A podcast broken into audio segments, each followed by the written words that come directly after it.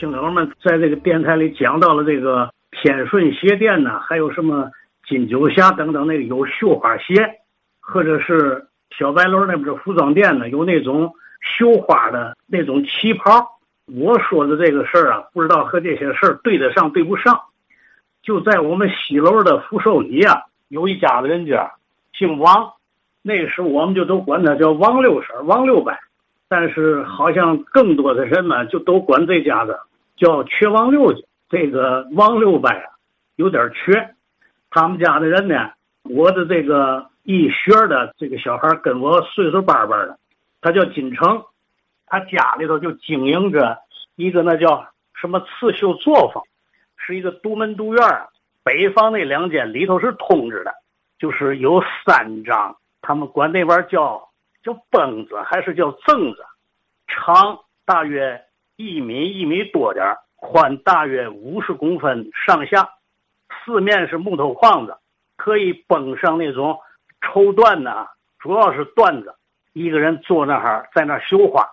那个每一个凳子上头有一个灯，就是带托的那种灯，一拉可以下来，一推可以上去。他们家呢，常年呢有两个工人，进城啊，管那个女的叫表姐，管那个男的叫表哥。好像这两个人呢都是哑巴。这个金城的妈妈呢，穿戴打扮就比较特殊，冬天吧穿着皮袄。像这夏天、秋天嘛的，往往就穿着我们那个时候就管那玩意儿叫大褂，在西楼那边很少有那种打扮的。当然，那大褂都是素的，不没有绣花。实际现在回想，是不是就叫旗袍？这个王六婶是个大银盆脸，大大的脸，白白的，梳着那种香蕉的盘头，好像还有金牙。我曾经看见过，有一个绷子上就绷着。三双鞋绣那种鞋面他们有一个工序叫扎针起线，也叫扎针放线，就是在那个正子上拿那个白线在一定的位置扎进去，再扎上来，然后打一个结儿，一个结儿一个结儿一个结儿，那是大概鞋面的那个最粗的那个位置，然后他妈妈负责啊往那个上头粘花样子。绣的时候就把这个样子绣到那个线里头了。金城他妈妈那个时候就四十多岁，这两个人呢也就二三十岁，等于是跟他学徒，但是都绣的很好了。金城他妈妈他也绣，他绣的那个比他们那个绷子长出来一块。现在想啊，那应当是旗袍的前襟儿。他们把那个线呢，就是一把一把那种叫丝线呢，还是叫花线呢？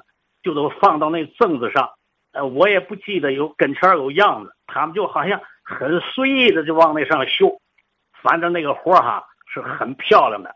最后由金城他妈妈也要熨一熨，叠好了搁小包里走，好像就是去交货。当时西楼人们哈就议论人这家子哈，就是怎么富裕，他们是不是给那个像天顺鞋店、金九霞鞋店。等等那样的鞋店做加工，不知道这个对不上号。就说，当时的鞋店也未必就是他自己在前店后厂在那儿组织人绣，也许是在外加工的。就是在也是西楼南北街，南北街是西楼最原始的那个大庄台子，在南北街从东的门有一个院子，都是土坯房的，那个院子里大多数人都姓李。据说他们就是西楼原住的人家之一，当初叫小李庄，就是因为人家是原始的人。那个院里头有一个，我们就都管他叫大姑。这个大姑呢，就是在家里头啊，就是负责给这个外人杂活。我们哥几个穿的衣服都是叫这李大姑给做。现在我说啊，那一定是给所谓小白楼和哪那种高级的西服洋服店里头。做加工，呃，我讲的这个事儿啊，时间大约是在五六年以后。当时他们这个叫合营了还是没合营？是不是当初还叫合作社？允许他们把活拿到家里来做，在家里有个小作坊。那时候有没有个体户，我也不太知道。我把我曾经看到过的这个事儿，我说说。